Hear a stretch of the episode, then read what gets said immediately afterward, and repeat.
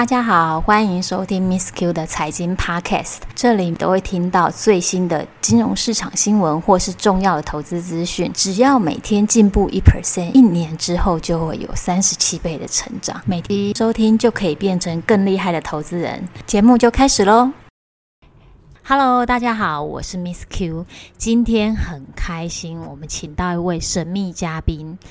这位神秘嘉宾呢，他是专职的台股投资人。而且呢，他是台股的赢家哦，特别擅长波段操作。过去的十多年，他年年都是台股正报酬，而且更在去年的时候赚进了九位数字。九位数大家知道是多少？就是后面有八个零的那个位数。那今天很开心的邀请到他来。我们呢会录制几集，分享他在台股上投资的经验。对台股有兴趣的投资人，千万不要错过这几集。让我们欢迎今天的特别来宾。今天很荣幸来到这里，跟大家分享我交易台股的经验。可不可以先跟听众来介绍一下你自己？因为我本身金融机构大概是待了十几年，后来我是在三年前的时候离开。因为我本身想要专心做投资，如果一面工作呃要做投资的话，我觉得事务会有点繁忙，所以我在三年前就毅然决然的离开，然后成为一个专业投资人。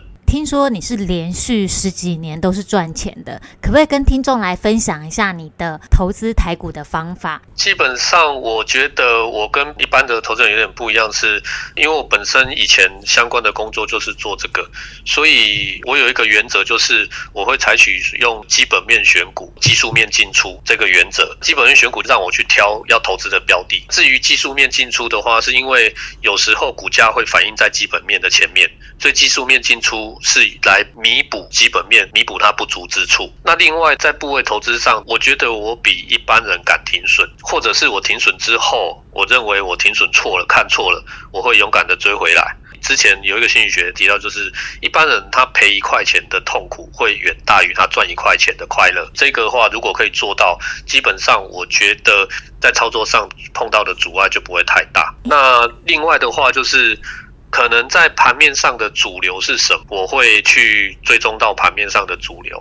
那这个话会比较灵活，不会拘泥。过去成功的经验是在电子股或者是在传产股，就会除了电子以外，其他就不碰或不买或不涉猎。不会，我会看说盘面的主流是在哪里，相关的操作也会往朝那个方向来操作。因为你算是台股里面的高手，你可不可以跟听众来分享一下你操作的方法，哪一项很显著的跟一般的散户有很很大的不同？如果真的要讲一点的话，我觉得我是违反人性。有时候你的操作会受到人性的牵制干扰，不管是贪婪还是恐惧，人本来就是有人性的动物，那你不可能一一出生你就没有人性。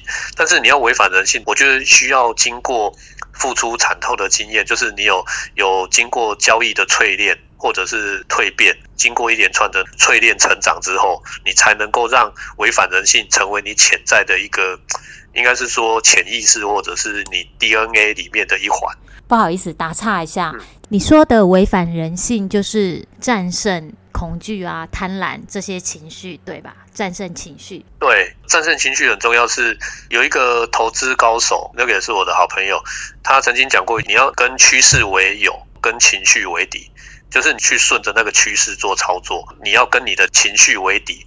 所谓的情绪为敌，其实换句话说，就是要违反人性。巴菲特不是有句名言：“呃，别人恐惧的时候我贪婪，别人贪婪的时候我恐惧。”这一个话其实讲的意思都是有异曲同工之妙。可不可以给我们一个你交易的例子，是战胜情绪而去做的一个成功的 trade，在大家很恐惧的时候？呃，我去年大家有有好几个，我几个比较。就是还很惨的时候，我有买了千张的，应该十块十一块的二六零三长隆海运。那时市场都觉得一片悲观，都不敢买。但是我觉得那是一个大好的机会。我简单用两句话来讲就好了。COVID-19 新冠肺炎，它其实是会透过人传染。但是它不会透过货物去传染。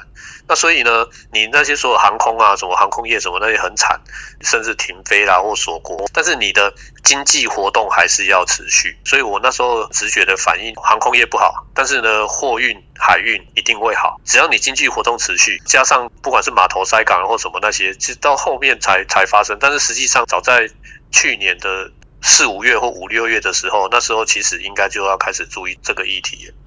好奇帮听众问一下，你所谓的波段操作是买了一定量的股票，从头持有到尾吗？你是怎么样去调控你的部位的？很多人会关心说，啊，那你买的那千张长隆海运是不是真的从头抱到尾？其实也不是，因为如果你是做波段操作的话。当你觉得到合理价格的时候，你会卖掉，会来回做。越高的时候，比如说股价涨得越高，你可能在低档时候买了几千张，但上来的时候，你可能会慢慢做金字塔式的配置或调整。举例来说，刚进来的投资人买了一百张为基础单位，好了，那你在股价往上涨的时候，你不管是做波段交易或呃先卖出，然后又买进，你的部位应该是做金字塔式的配置，就是在低档的时候，你的部位规模会建置的比较大，但是股价越往上的话，你的规模应该是要适度的做调整。比如说你本来是一百张，那你从五十块涨到一百块，你可能会减到剩下。八十张哦，六十张、五十张，甚至再继续涨，涨到一百五、两百块，那你可能就会降到二三十张。那为什么会这样子做的是？第一个是机器的不同，那风险系数的不同，所以你应该是要做呃持盈保泰的动作。另外的话，就最理想的状况是，你可能呃短线呃做调整，卖在六十块，结果呢股价回跌到五十块，诶，你又买回来又赚了差价，那股价再继续往上涨。另外一个比较没有那么顺心如意的状况是，你可能卖在六十块，结果股价没有如你预期的跌回五十，反而又涨到七十，但是你又再反手追回来，其实这种也可以，只要你确定你买在七十，我的一个原则是买高还要有更高，那我就会买。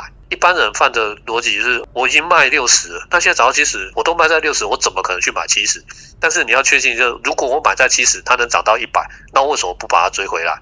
另外，听众有问：面对创新高的股价，你怎么评估要不要投资？以以往的经验来讲的话，尤其是股价创新高，不管是股价创今年新高或波段新高，或者是历史新高，其实每一个股价它只要有创新高，一定有它本身的理由。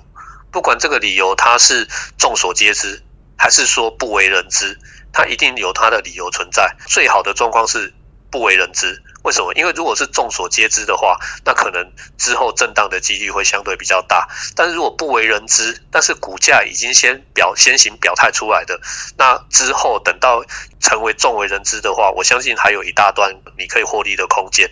今天这一集，相信听众都收获很多。真的，高手跟你的想法跟做法都完全不一样。但是因为时间的关系，我想就是我们会在接下来录其他几集来延续今天的话题。请持续锁定 Miss Q 的频道，我是 Miss Q，我们下次见喽，拜拜。